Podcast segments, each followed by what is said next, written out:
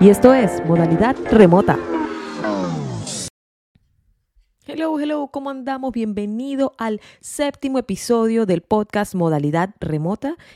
El día de hoy vamos a hablar sobre la conectividad digital, cómo el tema del COVID y esto que estamos viviendo ahora se convirtió en un impulso para agilizar nuestra transición hacia la conectividad digital y así obviamente evitar la propagación del virus y evitar que la marcha comercial de las empresas y negocios se detuviese.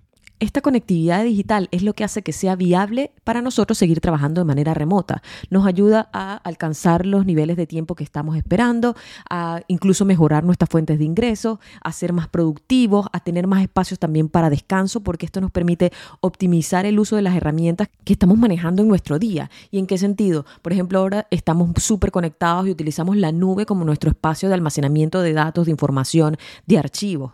Y eso nos va a permitir acceder a ellos independientemente del sitio donde nos encontremos. Otra de las ventajas es la capacidad de conectarnos en cualquier lugar. Podemos estar de viaje, podemos, ya sea de profesional o personal, y podemos conectarnos y acceder a la información exclusivamente donde estemos mientras tengamos una conexión a Internet. La conectividad digital hace que sea posible nuestro trabajo en la modalidad remota. Y si vamos directamente a hablar sobre la digitalización y la productividad, tenemos claro que en América Latina e incluso en el Caribe tenemos el desafío, si no el más grande, uno de los más grandes. Y el desafío es poder acelerar la productividad y generar más y mejores empleos para así impulsar el desarrollo sostenible y obviamente de manera inclusiva.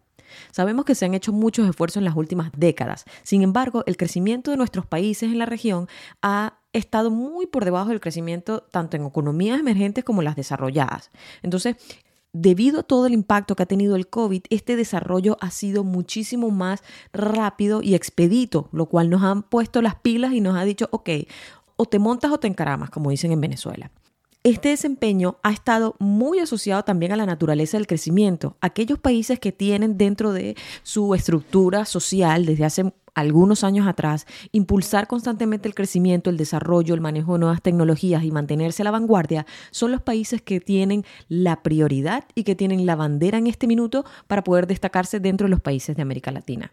Y como resultado, hemos logrado, dentro de este dinamismo en el crecimiento, un aumento de la productividad asociado al cambio estructural y así, obviamente, el comportamiento de los sectores tecnológicamente sofisticados aportan a su crecimiento en gran parte y se explica por la expansión de la fuerza laboral que han tenido en los últimos años.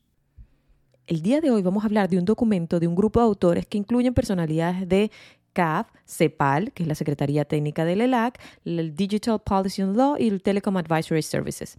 En este documento, ellos comentan sobre las oportunidades de la digitalización en América Latina frente al COVID-19 como el ecosistema digital en la región, la infraestructura digital, temas de producción del Estado, cómo la conectividad digital fue un clave en el distanciamiento social y cómo esto ayudó o estas soluciones digitales ayudaron a enfrentar esta transición del COVID-19. Obviamente hay datos, hablan de robots, de redes de Internet, del 5G, aplicaciones, teletrabajo, que es nuestro tema core, teleeducación, telesalud, en fin, y otros temas súper interesantes. Así, así que los voy a invitar a consultar este documento al detalle si les interesa sobre el tema de la conectividad y el efecto que tiene esto en el distanciamiento social y la recuperación que hemos tenido eh, lidiando con el COVID-19, ellos comentan lo siguiente.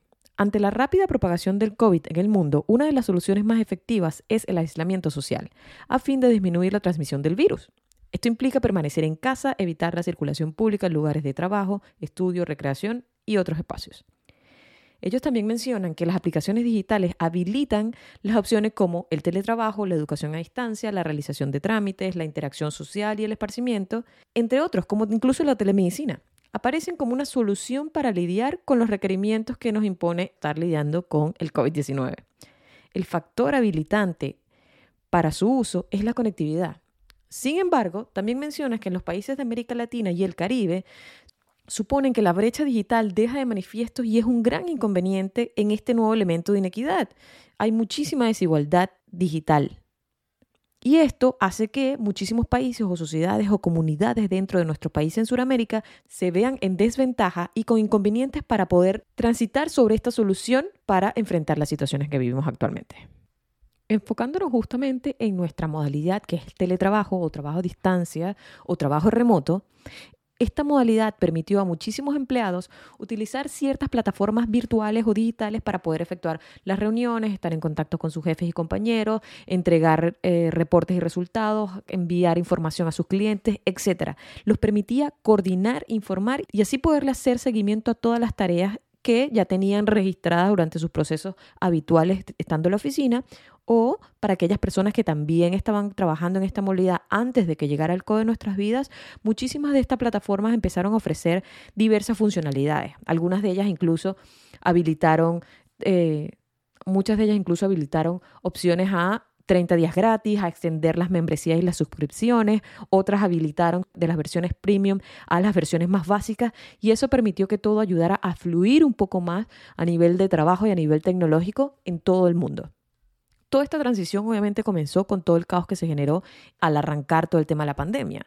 Ante esta situación, empresas como Google, Microsoft y Cisco, que son unos monstruos de la tecnología, empezaron a habilitar sus distintos servicios por ejemplo, Google a sus clientes que tenían el G Suite o G Suite for Education, le dieron acceso adicionales a los Hangouts Meet. El Hangouts Meet es como esta plataforma, como un Zoom Meeting, como otras plataformas que uno se conecta vía streaming en vivo y habilitando la cantidad de gente. Por ejemplo, si antes tenías acceso a que solo se podían conectar 100 personas, creo que lo habilitaron a 250 personas. Además, habilitaban mayor tiempo de estas transmisiones, acceso a Google Drive, que es la nube donde se guarda toda la información y es súper, súper útil. Y así renovando y actualizando los costos a que fueran lo mínimo posible para poder llegar a mayor cantidad de personas. Microsoft hizo lo mismo. Nosotros usábamos, cuando trabajaba en Chile, en la empresa, nosotros usábamos en esa oportunidad Microsoft Teams y nosotros nos conectábamos de manera constante para estar siempre al día, ya sea en reuniones, en chats, envío de documentos, eh, capacitaciones técnicas a los equipos en fin, lo usamos parte del día a día. Por ejemplo, Microsoft habilitó de, esta forma gratuita durante seis meses y esto comenzó a masificarse. Al principio comenzó como una oferta directamente a China, pero teniendo en cuenta los acontecimientos que estábamos teniendo gracias al COVID, la multinacional decidió ampliar el programa a todas las organizaciones en el mundo y así también mejoraron la versión gratuita de Teams, eliminando muchísimas restricciones que tenían como el número de usuarios, parte del equipo y la capacidad que tenían de hacer las videoconferencias. Cisco no se quedó atrás y también trabajó en su opción de WebEx. Algunos clientes que tenían ciertas limitaciones les hicieron desaparecer el límite que tenían en ese momento y se los ampliaron. Las compañías trataron de habilitar el acceso a sus servicios de una manera un poco más masiva y así poder ayudar también a las empresas a seguir trabajando en esta modalidad. La modalidad de teletrabajo o trabajo a distancia no solo siempre se trata de la tecnología, también involucra la parte legal y las regulaciones que tienen las empresas para poder operar en esta modalidad. Entonces, que esto le habilita pautas laborales como los avances en rendimiento, las funciones en el cumplimiento de los objetivos, eh, transformar la cultura organizacional de la empresa, el tema de los tiempos y los procesos, algunos se van a demorar más, otros van a ser un poco más rápidos, qué eslabones de las estructuras se tienen que modificar para hacer que esta opción sea realmente efectiva y positiva para la empresa. Y obviamente hay que considerar algunos desafíos técnicos y aparte normativos o de norma de leyes que tenían. Yo, por ejemplo, en esos años que viví en Chile, en su minuto se habilitó el código de trabajo, donde ellos tuvieron que modificar o hacer una actualización en la ley de trabajo para poder contar con las regulaciones necesarias que abordaran todos estos puntos de qué pasaba, por ejemplo, si había un accidente laboral dentro de la casa o en el camino a la casa, porque ya estar en tu casa, hacer estas actividades no era parte de tu de tu trayecto casa-oficina. Ya todo lo que implicaba estar en tu casa, estar a los alrededores porque tenías que o si tenías que hacer movimientos donde tenías que ir a comprar algún equipo, alguna mesa, alguna silla, ya todas estas cosas estaban siendo tomadas en consideración. Aparte, trajeron a colación el tema de la provisión de estas herramientas tecnológicas, o sea, que te dieran una silla, un escritorio, una computadora, un mouse, todo lo que tú necesitaras para trabajar. No todas las empresas cumplieron con este requisito, sin embargo, era parte de la ley y ellas tuvieron que adaptarse. Habían otros soportes, por ejemplo, de telemedicina, consultas médicas, de acceso a eh, informaciones y cursos y capacitaciones técnicas como un soporte por parte del empleador y así una infinidad de aspectos y características que tuvieron que aprenderse y aplicarse sobre la marcha de mano con la tecnología, con las leyes, con el Departamento del Trabajo, etcétera, para que todos pudiésemos trabajar de manera lo más tranquila posible y lo más consciente posible en todos los niveles de la escala.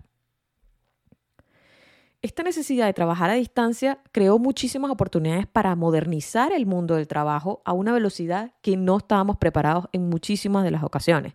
Sin embargo, este cambio estructural impulsó la flexibilización y abrió nuevos espacios de inserción al mercado laboral. Personas como mujeres y jóvenes se vieron ultra mega beneficiados por esta opción. Les dio espacio a no limitarse por la distancia que tenían a las nuevas empresas, por limitarse al, a los espacios que tenían disponibles, si contaban con transporte o no, esto fue una apertura a grandes oportunidades.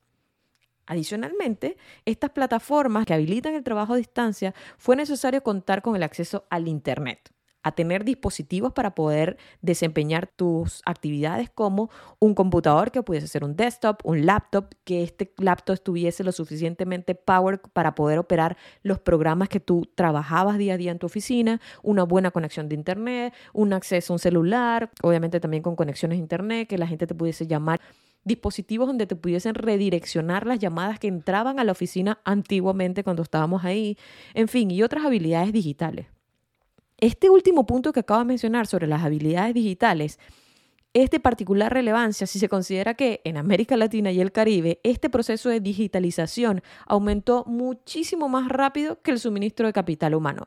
Había muchísimas más alternativas tecnológicas, herramientas, opciones, conectividad, distintos programas, etcétera, más que la cantidad de gente que pudiese ejecutar y utilizar esas herramientas. Por lo tanto, a nivel de trabajo, con estos objetivos y estos desafíos que, que sabemos impactaron en las pymes y en las pequeñas empresas muchísimo tiempo, esto ayudó a generar planes para así fomentar esta alternativa de trabajo como teletrabajo y acelerar el proceso de digitalización en muchísimos de los países, incluyendo y enfocándonos exclusivamente en América Latina.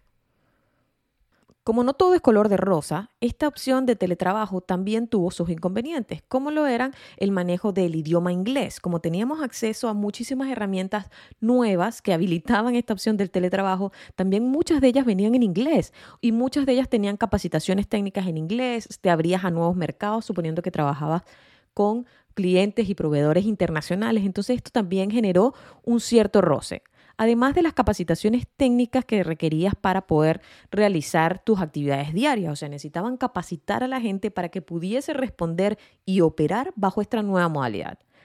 Y todo esto iba súper conectado con el tema de la conectividad, valga la redundancia. La prioridad era que todas las personas que estuviesen trabajando en modalidad remota tienen que tener acceso a Internet. Y no solo el Internet, bueno, de a unos cuantos gigas que yo tengo en el celular o un Internet más o menos que funciona en mi casa. Tenía que ser un Internet óptimo, veloz, rápido, que te pudiese ayudar a agilizar tus operaciones en vez de que fuese una barrera y poder afectar tu desempeño. La falta de acceso a los equipos y a la conexión de Internet fue todo un tema. Sin embargo, algunas habilidades digitales por parte de profesores, alumnos y equipos técnicos generaron estas transiciones de manera más fácil y llevadera y así evitar, obviamente, que fuese súper duro el acceso y el entrar a estas nuevas herramientas como un problema de inhibición de conocimientos, de frustración, generar frustraciones, generar, generar estrés, disparar los niveles de ansiedad, etc. Las herramientas de educación online rompieron el primer récord y generaron una igualdad educativa.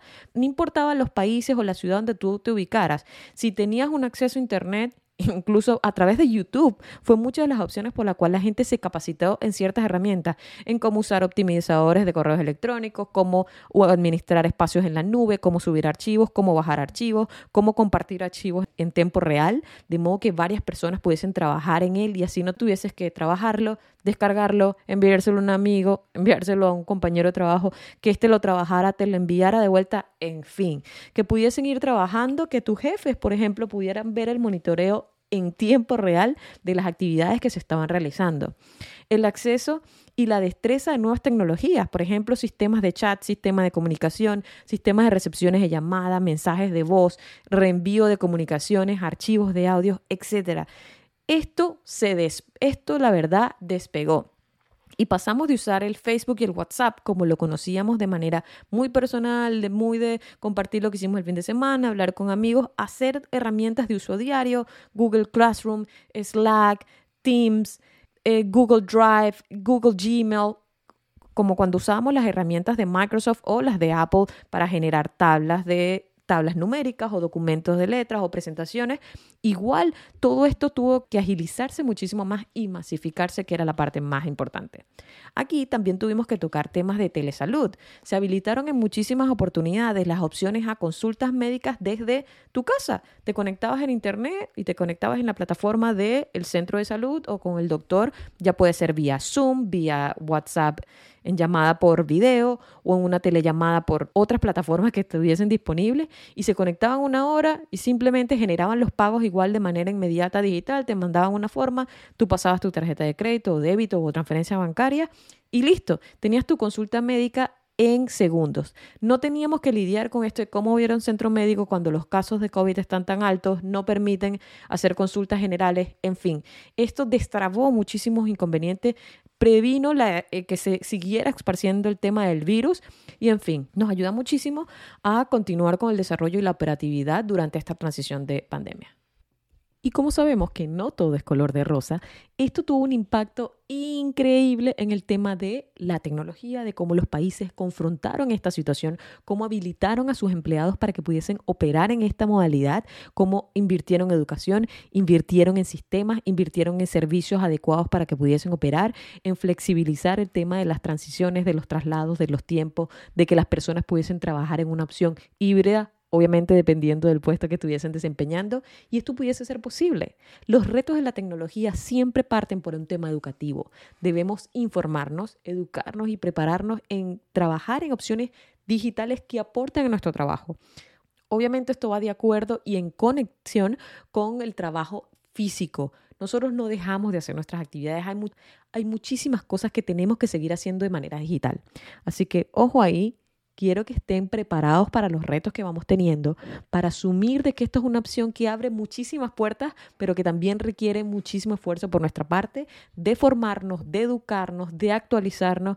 Esto es como la medicina.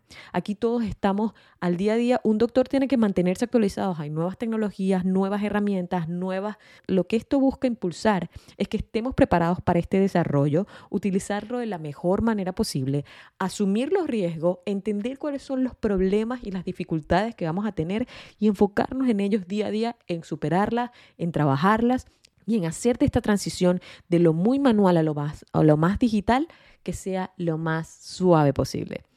Este episodio de hoy estuvo súper interesante, a mí me encantó, incluso cuando me devoré ese documento, cuando lo encontré y me pareció una opción muy puntual sobre el tema de cómo está la situación o cómo estuvo la situación desde que arrancamos con el COVID en América Latina. Ahí van a poder encontrar a detalle país por país cómo estuvo su transición o cómo está su transición, cómo han hecho para optimizar el tema de la, la telemedicina, el teletrabajo, la conectividad, el acceso al Internet, el manejo de nuevas herramientas, el desarrollo tecnológico y de servicios estables por parte del gobierno para sus ciudadanos en ciertos países.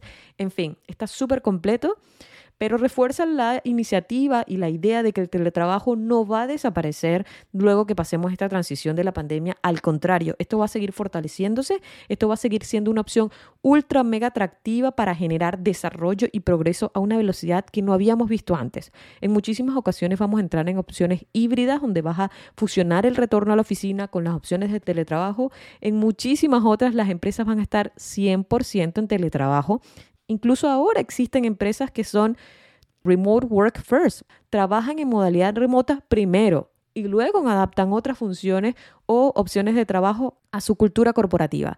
Así que espero que les haya gustado este episodio, que les sirva información, que les sirva de apoyo, como que abrirnos un poco también la mente hacia no solo ubicarnos, por ejemplo, en mi caso, en los Estados Unidos, sino que también podamos ver cómo va pasando esto en América Latina y vamos también a abordar en algún momento el tema de cómo está pasando este desarrollo en Europa, por ejemplo, en China y otros puntos de referencia. Así que muchísimas gracias por acompañarme. Les dejo esta pieza el día de hoy que espero que les haya gustado, les haya servido de muchísimo valor. Les quiero mucho y nos vemos en el próximo capítulo.